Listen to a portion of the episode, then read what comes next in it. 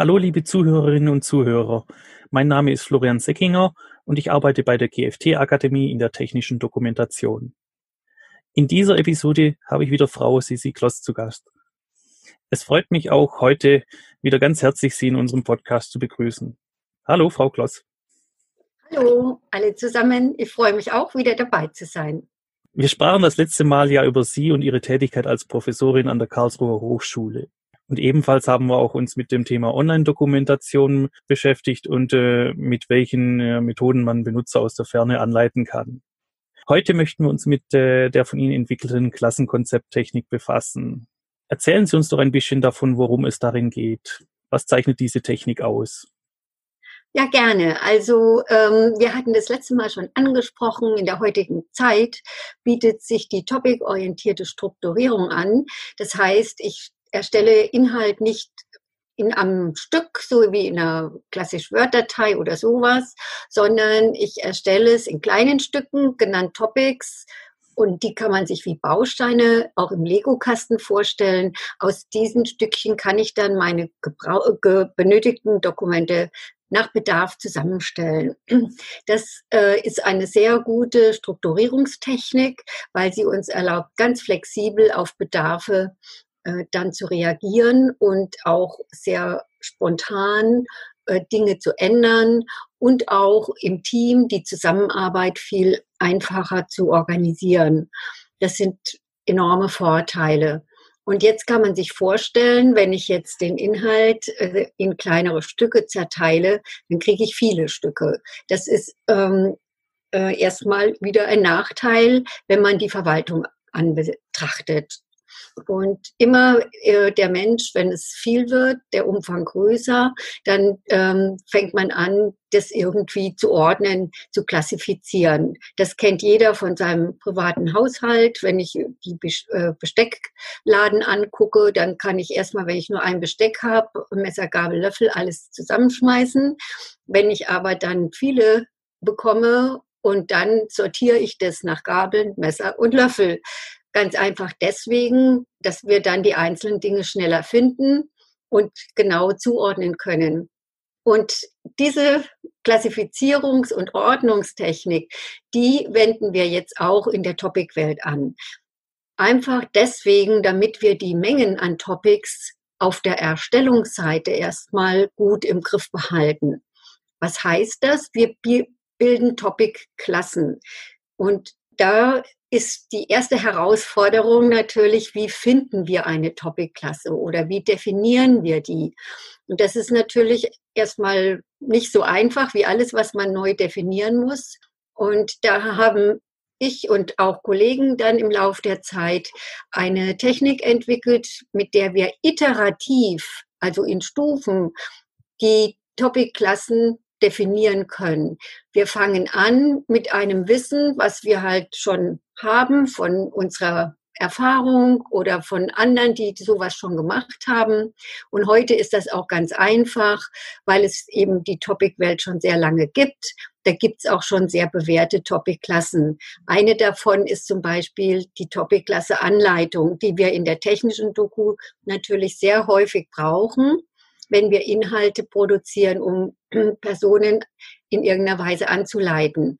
Und da äh, bietet sich an, für jede einzelne Anleitung, die in sich abgeschlossen ist, eine eigene, äh, ein eigenes Topic zu schreiben. Und das hat dann eine Topic-Klasse, die wir auch typischerweise Anleitung nennen oder englisch heißt das oft Task. Ja, und jetzt geht's los. Jetzt überlegen wir uns Konventionen für die Topic-Klasse. Und das fängt schon mal damit an, dass wir überlegen, wie bilden wir nach welchem Schema die Überschrift eines solchen Topics. Das ist ganz wichtig, weil Sie können sich jetzt schon vorstellen, vielleicht noch in Erinnerung vom letzten Mal, ein Topic kann heutzutage ganz alleine auf einem Bildschirm zum Beispiel von einem Smartphone erscheinen. Da ist nichts drumrum wie in dem klassischen Buch, sondern da steht es ganz für sich alleine. Und da ist die Überschrift natürlich eine ganz wichtige Orientierung, um was geht's da. Und damit wir nicht bei jedem Topic, denken Sie dran, dass Sie oft Tausende in Ihrem Leben vielleicht erstellen, äh, bei jedem Topic neu überlegen müssen, wie mache ich jetzt die Überschrift, ist es sehr praktisch, wenn wir ein Schema für diesen Topic-Typ uns ausdenken. Zum Beispiel, ich mache die Überschrift immer verbal und das Verb im Infinitiv. Oder ich nehme die Form so erstellst du tralala. Oder ich nehme die Form Frageform, wie erstelle ich äh, XY. Und dann haben wir schon eine Konvention für diesen Topic-Typ.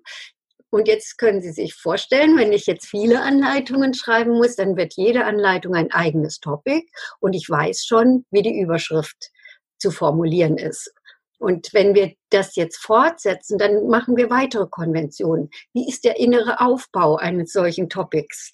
Wie ist auch die Benennung des Topics, wenn wir das Topic als Datei im Dateisystem abspeichern oder wenn wir es in der Datenbank in irgendeiner Weise systematisch verwalten wollen. Und so wächst über die Zeit, wenn wir mehr Erfahrung kriegen, mehr Praxis mit diesem Topic-Typ, wird das immer äh, stabiler und dann kriegen wir unsere Konventionen und damit praktisch eine fertige Vorlage schon, wie so ein äh, Topic von so einem Typ gefüllt und geschrieben werden muss. Und auf diese Weise erstellen wir sukzessive für einen bestimmten Bereich, für einen bestimmten Inhalt unsere passenden Topic-Typen, ausgehend in der Regel von Dingen, die wir heute schon kennen, wie eben die Anleitung, bis hin zu äh, Topic-Typen, die wir ganz spezifisch für einen speziellen Fall brauchen. Zum Beispiel kann es sein, Sie möchten für Ihren Bereich auch FAQs zur Verfügung stellen, Frequent Asked Questions. Und jetzt ähm, sagen Sie, damit ich da jede äh, Frage und Antwort wieder systematisch äh, erstelle und dann auch bereitstellen kann, entwickle ich einen Topic-Typ FAQ. Und mhm. jetzt geht die ganze Schiene wieder von vorne los. Wie machen wir die Überschrift? Wie machen wir die innere Struktur und so weiter? Und dieses Vorgehen, das äh, habe ich dann als einen Teil der Klassenkonzepttechnik äh, bezeichnet, nämlich die Topic-Klassen. Es entwickelt sich so im Lauf der Zeit eine Serie von Topic-Klassen häufig und das ist das Beruhigende, kommt man mit unter zehn Klassen gut zurecht. Man braucht also nicht Tausende, sondern äh, das ist eben das Schöne. Man reduziert die Komplexität, etwas sich auszudenken und zu überlegen, wie mache ich es, auf diese Topic-Klassen. Und wie gesagt, also oft, wir kommen ja nachher noch zu sprechen, Dieter hat jetzt ähm, noch weniger als zehn, kommt man mit so solchen Basisklassen sehr gut aus, Inhalte dann gut und überschaubar in Topics zu strukturieren. Neben den Topic-Klassen gibt es dann natürlich auch noch die Beziehungen zwischen den Topics. Das heißt, äh, in äh, der äh, Online-Welt dann oft Link. Wann mache ich einen Link von einem Topic in ein anderes Topic? Und damit wir dort auch systematisch vorgehen, tun wir dasselbe, was wir mit den Topics machen, auch mit den Links. Das heißt, man macht nicht irgendwie einen Link nur schnell, sondern man plant, welche Linktypen werde ich brauchen. Von einer Erklärung auf ein Beispiel ist ein klassischer Linktyp. Von einem erklärenden Topic in eine Begriffserklärung, weil dort in dem erklärenden Topic ein Fachbegriff vorkommt oder mehrere. Und da sieht man schon, auch da habe ich verschiedene Beziehungen, die ich durch Links ausdrücke und dann kann ich für einen Link wieder, einen Linktyp wieder seine Eigenschaften festlegen. Wird der Link als Pop-up realisiert? Wird der Link äh, expandiert, wenn ein Nutzer draufklickt? Wie äh, erkennt der Nutzer den Link? Wird das farbig gekennzeichnet mit einem speziellen Symbol? Und dann kriegen wir wieder durch den Linktyp, indem wir die Eigenschaften festlegen, eine Einheitlichkeit und eine Systematik in unser, ähm, in unser Verlinkungssystem. Ja, und letztendlich können wir dann auch noch für bestimmte wiederkehrende Zusammenstellungen, was wir dann auch äh, neudeutsch Deliverables oder Informationsprodukt nennen, schon vorgefertigte Klassen bilden. Da habe ich die Klasse meinetwegen klassisch äh, eine Anleitung oder eine Beschreibung. Ich habe aber auch die, das Informationsprodukt Blog heutzutage, weil ich auch meiner Nutzerseite einen Blog zur Verfügung stelle. Und für jede wieder Art von Informationsprodukt kann ich wieder bestimmte Vorgaben machen, festlegen und habe damit meine Erstellungsseite gut aufgestellt und auch die Nutzerseite profitiert davon, weil wir damit äh, qualitativ besser auftreten und halt auch uns einheitlicher dann präsentieren, was der Nutzerseite natürlich den Zugang und das Erfassen der Inhalte hoffentlich deutlich erleichtert. So mal ganz zu kompakt zusammengefasst. Dadurch lassen sich ja auch Inhalte gut wiederverwenden, wenn ich das jetzt so richtig verstanden habe. Dann äh, kann man beispielsweise, wenn ich an die technische Dokumentation denke, den Bereich der Wartung als ein Top-Topic äh, gestalten, richtig? Genau, super, ja, genau. Ich kann dann eben aus den Bereichen, ähm, in denen ich jetzt wirke mit meinem Inhalt, meine spezifischen Topicklassen finden und dann eben eine äh, sozusagen Vorlagen dafür entwickeln und dann einheitlich auftreten. Und jetzt kann es eben sein, in der Wartung habe ich spezielle äh, Sachen, aber auch wieder Anleitungen. Und jetzt können könnte ich da den gleichen Topic-Typ wie in der normalen Anleitung verwenden für die Anleitung, aber ich habe in der Wartung vielleicht noch einen speziellen Inhalt, der nur in der Wartung vorkommt und der dann nochmal ähm, ein Topic-Typ ist für die Wartung. Und das wird dann mit äh, Links dementsprechend verbunden, falls halt die, äh, das Wartungskapitel unterschiedliche Inhalte umfasst.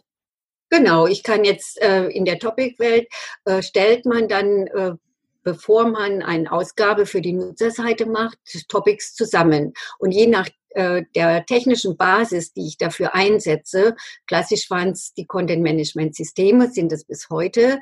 Und heute, da kommen wir ja gleich dazu, gibt es dafür auch schon eine XML-Sprache, nämlich DITA. Und in der Online-Hilfe-Welt gab es Online-Hilfe-Tools, ähm, mit denen ich schon Topics zusammenstellen konnte. Das nennt man dann, je nachdem, wie die technische Umgebung das genannt hat, auch schon Inhaltsverzeichnis oder in DITA heißt es Map oder in in den äh, Content Management Systemen haben die auch wieder ihre Bezeichnung dafür. Was mache ich da? Ich suche mir aus meinem Pool von Topics die zusammen, die für einen bestimmten Bedarf jetzt für die Nutzerseite äh, ausgegeben werden sollen. Und dabei bestimme ich die Reihenfolge, dabei bestimme ich auch die Hierarchie, äh, was ist übergeordnet, was ist untergeordnet. Und sehr häufig kann ich darüber auch einen ganz großen Teil der Verlinkung schon steuern wie werden Topics, die jetzt da zusammengestellt werden, auch miteinander verlinkt, dass der Nutzer schnell von einem zum anderen dann hupfen kann. Ja, und welche Vorteile gibt es äh, in, für die Nutzung in einer technischen Redaktion? Also die Vorteile erlebt man dann, wenn man sich mal auf die topicorientierte Strukturierung eingelassen hat. Also das ist am Anfang ein Umstellungsprozess, aber aus meinem Erlebnis, und ich mache es ja jetzt schon wirklich viele, viele Jahre, kommen die Leute, egal wo sie herkommen, recht schnell damit zurecht, weil man sehr schnell die Vorurteile erkennt. Erstens mal, wenn ist sehr häufig, wenn man dann in der Redaktion ist, schon eine Topic-Klassen-Systematik aufgebaut. Das heißt, nicht jede Autorin, Autor muss sich selber diese Topic-Klassen und Link-Klassen erstmal definieren, sondern man findet in der Regel schon ein vorgefertigtes Gerüst, was sich sogar schon meistens so darstellt, dass man in der äh, technischen Umgebung, wo man Topics erstellt, schon spezielle Vorlagen vorfindet. Und das ist natürlich deutlich überschaubarer als eine Vorlage für ein ganzes Dokument. Man hat da, ein Topic soll ja, wie man so grob sagt, ähm, möglichst auf eine Bildschirmseite passen. Das heißt, das ist vom Inhalt nicht so groß. Und auch die Vorlage dafür ist eben sehr kompakt. Das heißt, man kann für einen Topic-Typ sich sehr schnell diese Vorlage aneignen. Wir machen äh, immer in meinem äh, Masterkurs, müssen die, die sowas entwickeln, das auch testen von dem Rest und die haben dafür nur eine Viertelstunde Zeit, dass die anderen ihre Vorlage erkennen und auch den Inhalt entsprechend umsetzen. Das heißt, sie sehen, das kann man ganz schnell aufnehmen. Da brauche ich keine lange Einarbeitungszeit. Das ist schon mal ein Riesenvorteil und kann dann einheitlich wie die anderen im Team meine Topics äh, erstellen und dazu liefern. Dann äh, kann ich eben, wie wir eben gesagt haben, ganz flexibel aus dem Pool von Topics ganz verschiedene äh, Pakete zusammenstellen für die Nutzerseite oder mal fürs Review. Ich nehme nicht alles, sondern ich stelle nur die paar Topics zusammen, die sich jetzt gerade geändert haben, so dass ich diese Prozesse, die in der Redaktion ablaufen, schon bei der Erstellung deutlich äh, entzerren kann und damit effektiver gestalten. Leute können paralleler arbeiten. Sie brauchen nicht warten, bis eine Seite ganz fertig ist, sondern sie können schon mit Teilen anfangen. Das Gleiche gilt noch erst recht, wenn wir an die Übersetzung denken. Dann können schon Topics übersetzt werden, lang bevor der komplette Pool fertig ist, so dass wir schon viel zeitnah auch die Übersetzung in Fremdsprachen dazu liefern können. Dann können wir natürlich viel besser im Team arbeiten, das habe ich schon gesagt, weil wir eben mit einzelnen Topics arbeiten und damit die Parallelität bearbeiten an einem Stück viel leichter zu handhaben ist, selbst schon ohne äh, irgendwelche Datenbanksysteme, erst recht, wenn wir die Topics noch über ein Datenbanksystem zusätzlich unterstützt verwaltet bekommen. Ja, und dann haben wir halt natürlich den Vorteil, wenn mal ein Bestand da ist, der systematisch aufgebaut ist, kann ich Änderungen, die sich ja in der Regel nur immer partiell auf Teile des Inhalts beziehen, viel einfacher und ähm, schneller durchführen, weil ich dann wenn es gut gemacht ist, sehr schnell äh, identifizieren kann, welches Topic ist betroffen. Das wird geändert und schon ist wieder der Inhalt aktualisiert. Und durch diesen ganzen technischen Prozess ist das dann kein Riesenaufwand, das wieder zu zur Verfügung zu stellen. Manchmal reicht's, wenn ich das einfach dieses Topic aktualisiere und dann ist alles wieder auf neuestem Stand. Und das sind eben sehr, sehr viele Vorteile. Und in der Regel, das ist so meine Erfahrung aus wirklich ganz vielen Projekten, die wir so umgesetzt haben, ist dann auch am Ende die Qualität besser.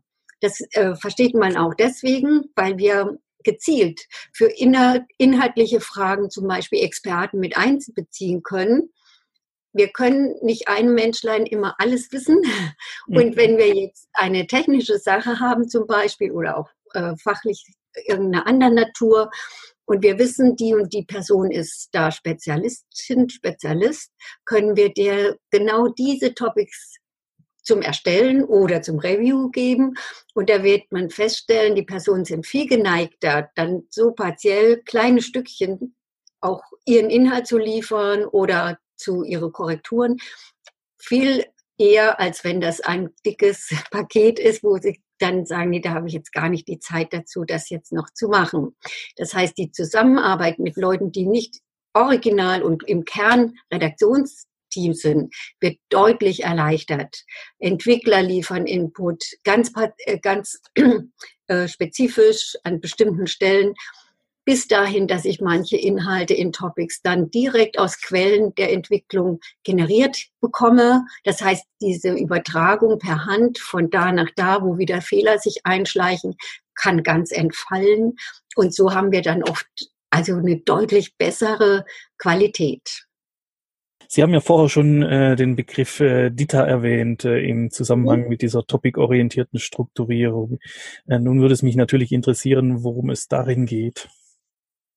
Ja, das ist, passt jetzt wunderbar hier dazu. Dita ist eine XML-Sprache, äh, wie viele andere auch. Das Besondere bei Dita ist, dass es eben äh, die topic-orientierte Strukturierung unterstützt und genau für diese Art der Strukturierung gemacht wurde.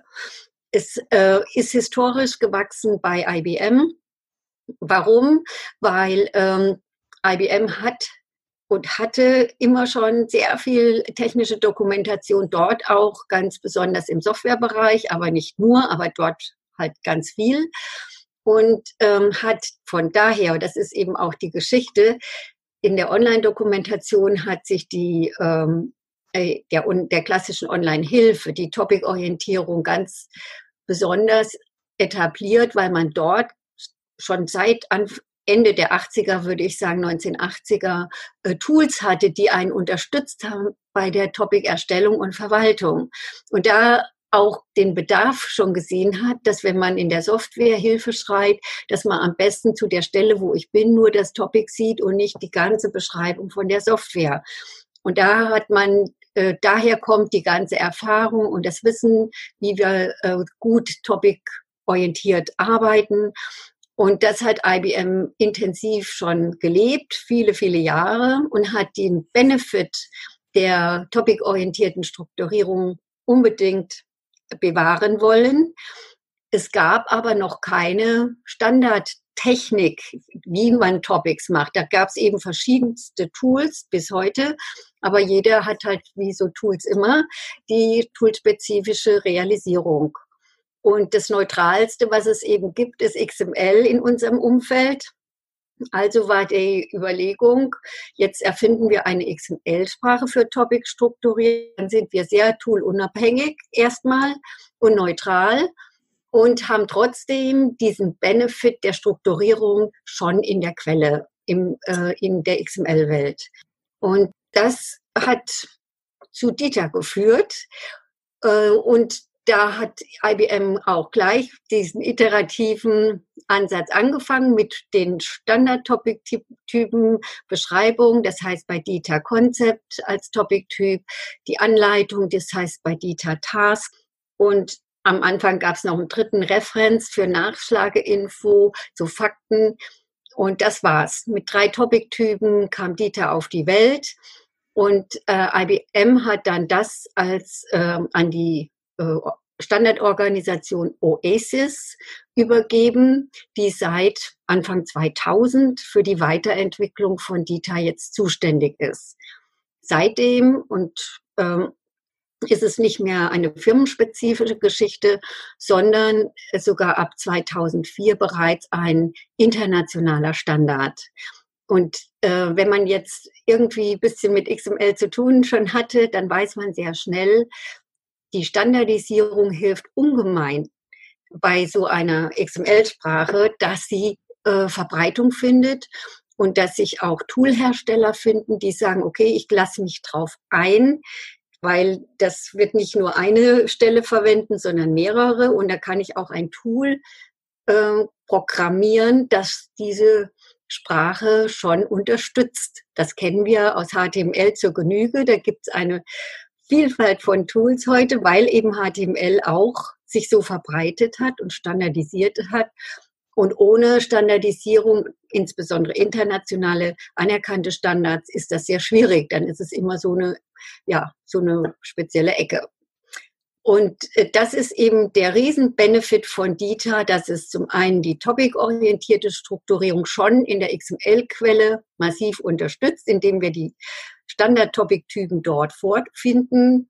Heute im, im aktuellen Standard haben wir noch mehr. Da gibt es eben noch die Begriffserklärung, den Glossary Entry. Dann gibt es auch noch die, ein ähm, Topic-Typ für Fehlerbehandlung, der heißt Troubleshooting, was ja in vielen technischen Umgebungen auch äh, sehr, sehr wichtig ist als Inhaltsart. Und mit diesen Topic-Typen kommt man schon super zurecht. Ich habe Ihnen ja gesagt, es sind weniger als zehn. Es sind diese fünf und dann noch äh, der generische Topic-Typ Topic. Und jetzt hat Dieter zusätzlich auch in der XML-Sprache schon vieles eingebaut, was man so äh, klassisch aus den Content-Management-Systemen kennt. Zum Beispiel kann ich sehr geschickt über mein Dieter Markup schon Varianten bilden. Aus den gleichen Topics unterschiedliche Varianten produzieren für ähm, verschiedene Bedarfe. Wir haben es zum Beispiel manchmal bei einem Hersteller, der hat verschiedene Kunden und jeder Kunde will sein eigenes Branding, wie man so schön sagt, damit es halt auch sehr spezifisch für die Kundschaft ausschaut. Und jetzt können wir schon in der XML-Quelle diese verschiedenen äh, Kunden, Kunde A und Kunde B, durch verschiedene Attribute zum Beispiel kennzeichnen. Und dann können wir bei der Produktion ein Päckchen für Kunde A produzieren mit den DITA Tools und ein Päckchen für Kunde B aus demselben Pool von Topics. Und wir brauchen, das ist auch eben für Leute, die in diese Welt kostengünstig einsteigen wollen, wir brauchen dafür kein spezielles Content-Management-System. Zumindest solange wir nicht im uferlosen Umfang agieren. Und das ist auch eine super Geschichte, weil ein Content-Management-System ist eine große Anschaffung und nicht jeder kann das sich leisten. Und auch die Handhabung von so einem System kostet ja auch Einarbeitung, Kennenlernen, Konfigurierung. Und das ist deutlich reduzierter. Also ich muss Dieter auch kennenlernen, aber es ist deutlich reduzierter und man kommt schneller in diese Topic-Welt hinein und hat dann auch heute ganz viele Möglichkeiten. Sollte ich jetzt erstmal angefangen haben, Dieter-Quellen im Dateisystem als Dateien abzulegen, meine Topics, kann ich die später, wenn das wächst und ich will dann doch mehr Unterstützung in der Verwaltung, kann ich mir ein Content-Management-System anschaffen und das, was ich schon erstellt habe, äh, importieren. Warum geht das gut? Weil heute immer mehr dieser Content-Management-Systeme auch DITA unterstützen. Heißt, die kennen den DITA-Standard, die sind darauf programmiert und umgestellt programmiert und manche sind auch ganz spezifisch entstanden erst ganz explizit als Content-Management-Systeme für DITA eben. Und so äh, sieht man wieder den Vorteil der Standardisierung. Weil das eben standardisiert ist, haben sich Toolhersteller gefunden und gute Tools entwickelt. Und das wiederum führt auch zur Verbreitung. Also wir haben heute DITA sehr, sehr, sehr groß im Einsatz nicht nur im Softwarebereich, wie es manchmal heißt, das ist halt äh, historisch bedingt, so eine Altlast, die immer rumschwirrt. Dieter wird in ganz vielen Bereichen, ganz viel in den USA im Maschinenbau zum Beispiel, im ganz klassischen Maschinenbau eingesetzt. Ganz viel auch heute im Verwaltungsbereichen, also wo es gar nicht um die technische Doku geht, sondern um Prozessbeschreibungen, um irgendwelche Unterlagen, die da äh, geliefert werden müssen, weil man da immer den Benefit äh, der XML-Quelle eben nutzt, weil die einfach besser und äh, einfacher programmgesteuert bearbeitet und weiter bearbeitet werden kann. Ja, jetzt wo Sie das so aufgezählt haben, auch mit Maschinenbau, da würde es mich auch interessieren, äh, warum es sich lohnt, DITA gerade im Bereich der technischen Dokumentation einzusetzen. Warum lohnt es sich? Das ist ja immer eine Frage. Und da muss man schauen, was haben wir schon, was brauchen wir, wo ist unsere, wo sind unsere Problempunkte.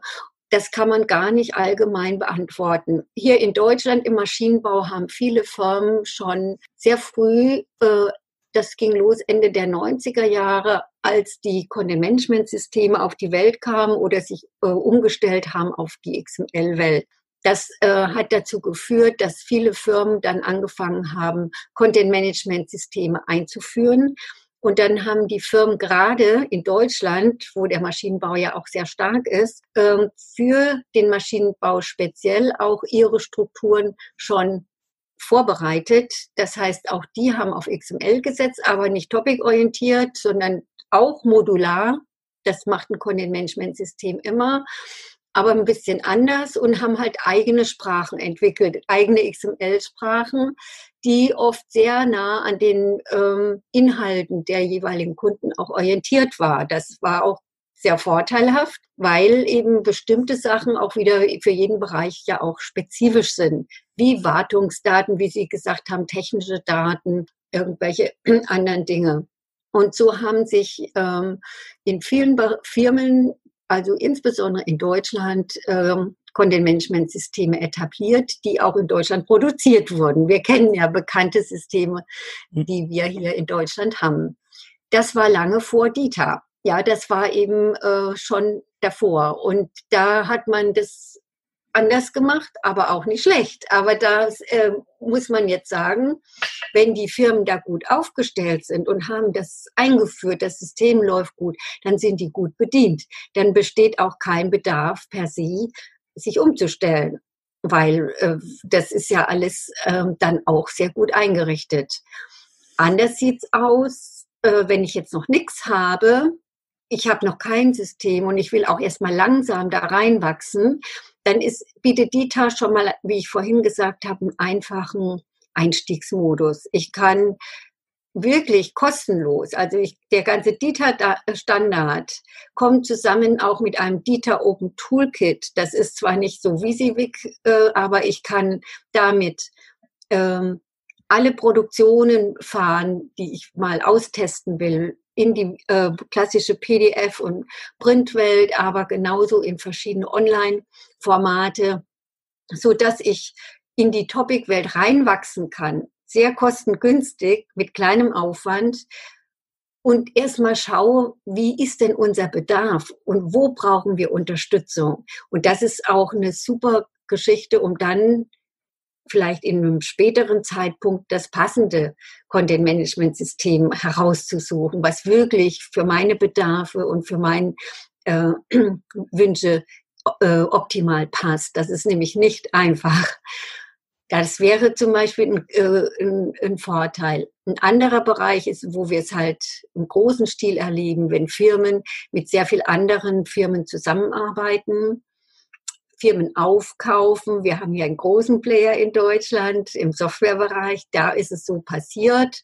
SAP hat gegen 2015, nachdem SAP eine eigene XML-Entwicklung und Toolumgebung bereits hatte, trotzdem, und das ist jetzt nochmal ein anderer Fall, eben trotzdem alles auf Data umgestellt. Alles heißt, die ganze eigene technische Dokumentation plus, und das war der Treiber auch, der Schulungsbereich weil man im DITA-Umfeld auch für den ganzen Schulungsbereich mittlerweile eine XML-Sprache weiterentwickelt hat. Und da können Sie sich vorstellen, das macht ja eine Firma nicht einfach so, sondern es hatte reifliche Überlegungen gegeben, dass man dann auf die Dauer standardbasiert aufgestellt ist. Das heißt, man hat viele Toolhersteller, auf die man zurückgreifen kann, die diese Standardstruktur unterstützen. Nicht nur einen, auf den man jetzt alles gesetzt hat. Man kennt ja heute auch da die Problematik, dass Hersteller auch mal mit ihren Tools irgendwie verschwinden. Da hat man immer die Möglichkeit, dass es eine breite Palette gibt, weil es halt ein internationaler Standard ist. Und die Zusammenarbeit mit Zulieferern, mit Kunden, mit kundenspezifischen Inhalten wird ja deutlich erleichtert, wenn ich immer nur in der Quelle äh, Dieter-Quellen äh, austauschen muss und nicht irgendwas proprietäres, toolspezifisches benötige. Das sind so Vorteile und auch der Grund, warum es sich in Deutschland mittlerweile sehr verbreitet hat, das Dieter. Vielen Dank, Frau Kloss, äh, für das wieder einmal interessante Gespräch. Ähm, liebe Zuhörer und Zuhörerinnen, wir sind nun wieder am Ende der heutigen Folge angelangt. Ich hoffe, Ihnen hat diese Folge genauso viel Spaß gemacht wie mir. Ich bedanke mich auch bei Frau Kloss für Ihre Teilnahme und äh, wir werden demnächst wieder einen weiteren Podcast äh, mit ihr haben. Darin wird es um Normen um die Softwaredokumentation gehen, Sollten Sie bis dahin Fragen an Frau Kloss haben, damit wir diese hier behandeln, können Sie uns diese natürlich gerne senden. Ich äh, bedanke mich bei Ihnen für das Zuhören und wünsche Ihnen bis zur nächsten Folge alles Gute. Und ich bedanke mich auch bei Frau Kloss. Vielen Dank. Ja, Herr Seckinger, ich bedanke mich auch ganz herzlich und freue mich schon aufs nächste Mal. Einen schönen Tag noch. Tschüss. Ja, danke ebenso und an alle Zuhörer bleiben Sie gesund. Genau. Tschüss.